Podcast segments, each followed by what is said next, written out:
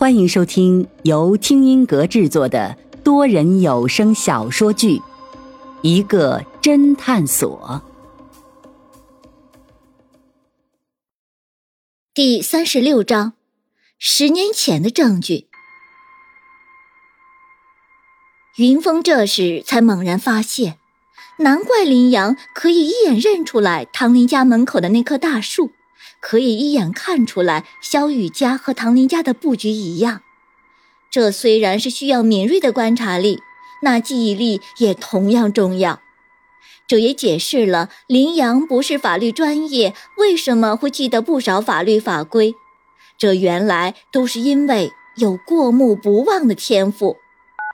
云峰一边拨通这个电话，一边说道：“我以前有个朋友，也有你这个天赋。”林阳好奇道：“哦，那改天介绍给我认识认识。”但是他已经死了。啊！在林阳的一声惊诧中，云峰的电话接通了。当云峰表明身份之后，那个老大爷马上热情的表示，立刻把那个小箱子给送回来。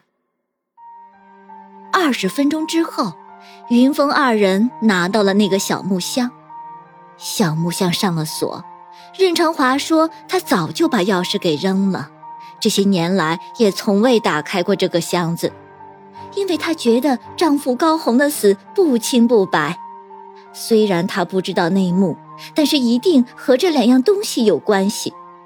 她怕自己看了这两样东西会惹来什么麻烦，所以这个事情就一直藏在心里，连自己的儿子都没有说过。征得任长华的同意，云峰二人将小木箱带回了侦探所。到了侦探所，云峰当着众人的面将小木箱给砸开，只见里面有两个信封。打开信封，一个里面居然是个老式的诺基亚手机，而另一个只是一张收据。收据的日期是二零零六年的。六月二十三日，也就是十年前，金额是五十万。云峰心中一动。朱阳华案发那天是什么日期？方寸马上查了一下，一声惊呼道：“是六月二十四日。”云峰叹了口气：“这应该是高红还了高利贷，人家给他打的收条。这证明了高红在案发的前一天收到一大笔钱。至于手机。”方寸充了一会儿电之后，居然能开机了，方寸不禁啧啧赞叹：“不愧为诺基亚的手机，要是其他型号，估计这个证据就废了。”开了机之后，方寸查了一下手机，居然是个新的，里面的通讯录什么都没有，也没有短信。终于还是找到了一段视频。打开视频，里面播放的居然正是朱阳华在案发当日潜入地下停车场给唐林的车动手脚的内容。林阳不解道：“这个高红在手机里放了这个监控拍下来的视频有什么意义？警察调取监控也能看到呀。”云峰摇了摇头，语气沉重道：“这不是监控录像拍下来的视频，这个是老式手机。”是不能和电脑连接的，所以不会是电脑传输过来的。这个视频就是用这个手机拍下来的。林阳恍然大悟，也就是说，案发当日高红就躲在停车场，用手机拍下了朱阳华的作案全过程。云峰点了点头，依旧语气低沉：“嗯，这个视频就可以证明了，朱阳华是无辜的。”高红的意思很明显，他在上车之前就已经知道朱阳华对车动了手脚。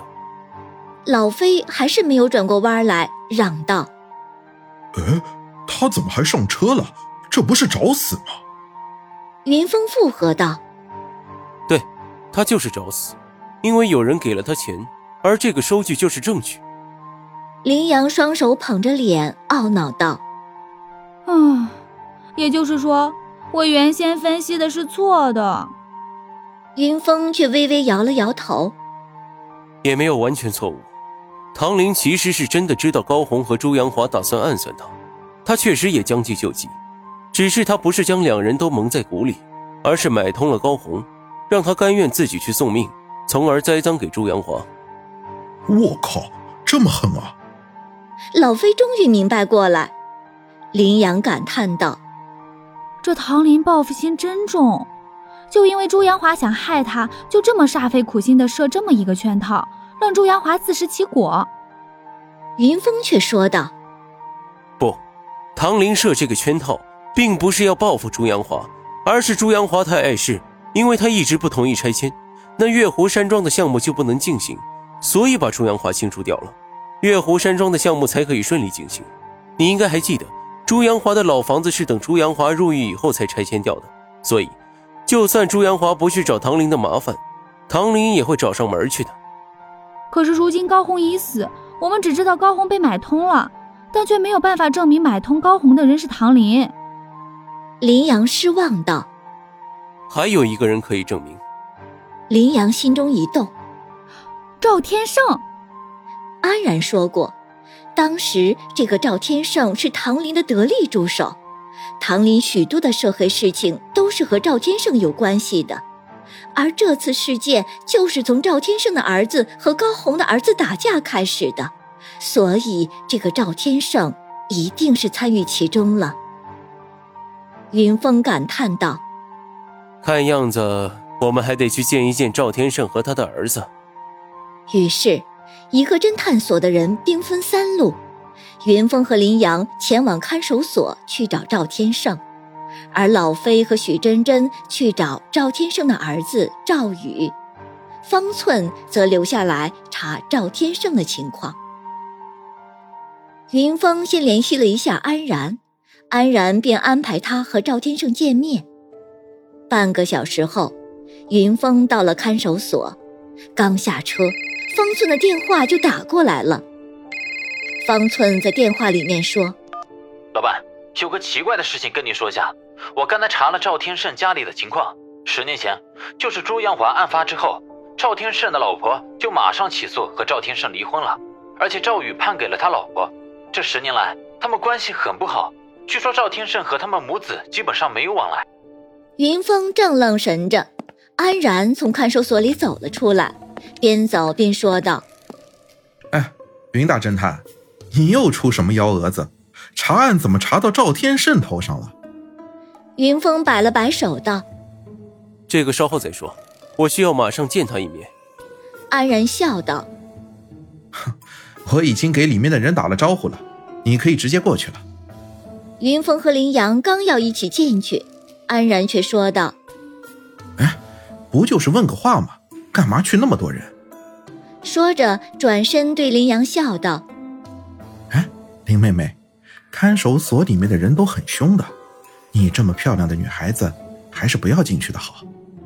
云峰看了看林阳，刚想说你留下来，林阳却马上乖巧道：“老板，你放心进去吧，我在这等你。”安然却说道：“啊，在这儿等多无聊呀，不如去对面的咖啡馆吧。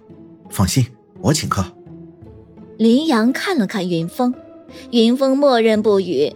林阳便笑道：“哎，好吧。”云峰呆呆的看着安然和林阳的身影走进了咖啡馆，心里突然就有点失落。云峰自嘲的笑了笑，心想：难道我吃醋了？